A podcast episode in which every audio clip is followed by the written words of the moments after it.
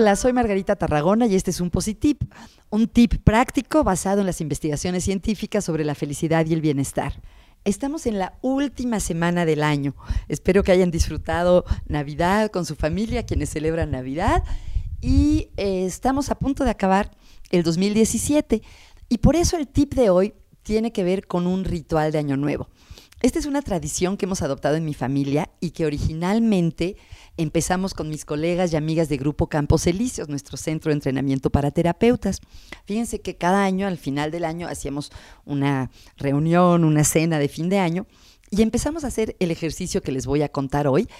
Y ah, desde entonces, desde hace ya más, uff, casi 20 años, lo hacemos también en la cena de Año Nuevo de mi familia.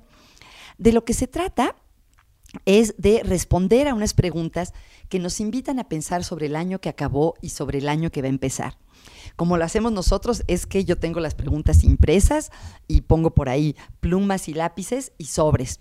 Y cada persona, cuando quiera a lo largo de la noche, responde por escrito estas preguntas, las mete en el sobre, sella el sobre y pone su nombre.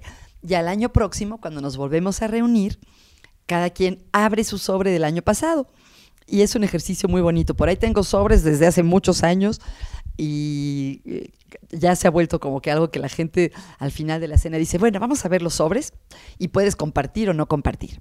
Bueno, entonces, ¿de qué se trata? Se trata de tomar un momento para pensar sobre el año que pasó y eh, soñar o planear sobre el año que va a empezar. Las preguntas que les invito a contestarse son las siguientes. ¿Cuál fue uno de los momentos que más disfrutaste este año?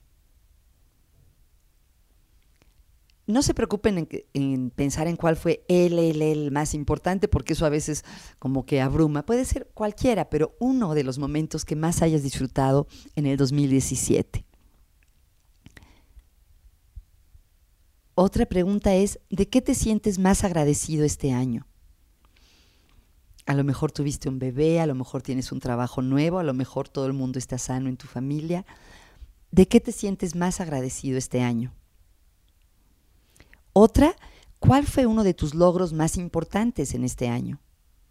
¿Qué es algo de lo que te sientes orgulloso de haber hecho, haber logrado este año? Otra, ¿qué es algo nuevo que hayas aprendido este año? A lo mejor aprendiste a usar tu nueva computadora o estás aprendiendo un idioma nuevo o aprendiste a patinar, algo que hayas aprendido este año. Y por otra parte, ¿qué te alegras de dejar atrás con el año que termina? A lo mejor hubo un asunto muy difícil que por fin ya se resolvió, a lo mejor hubo una enfermedad que por fin ha sanado, una relación conflictiva que pudieron terminar. ¿Qué te alegras de dejar atrás el año que termina? Y ahora pensemos en el futuro. ¿Cuál es uno de tus proyectos más importantes para el año que empieza? ¿Qué es lo que quieres hacer en el 2018? Hemos hablado en varias ocasiones que el dar y hacer por los demás contribuye mucho a nuestra felicidad. También te invito a pensar qué quieres hacer por otras personas en el año que empieza. ¿Qué quieres hacer por los demás en este nuevo año?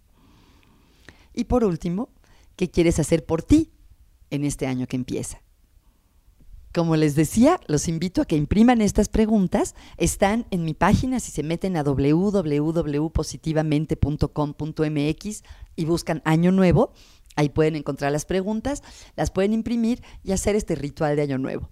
Espero que este tip contribuya a que sean un poquito más felices este fin de año.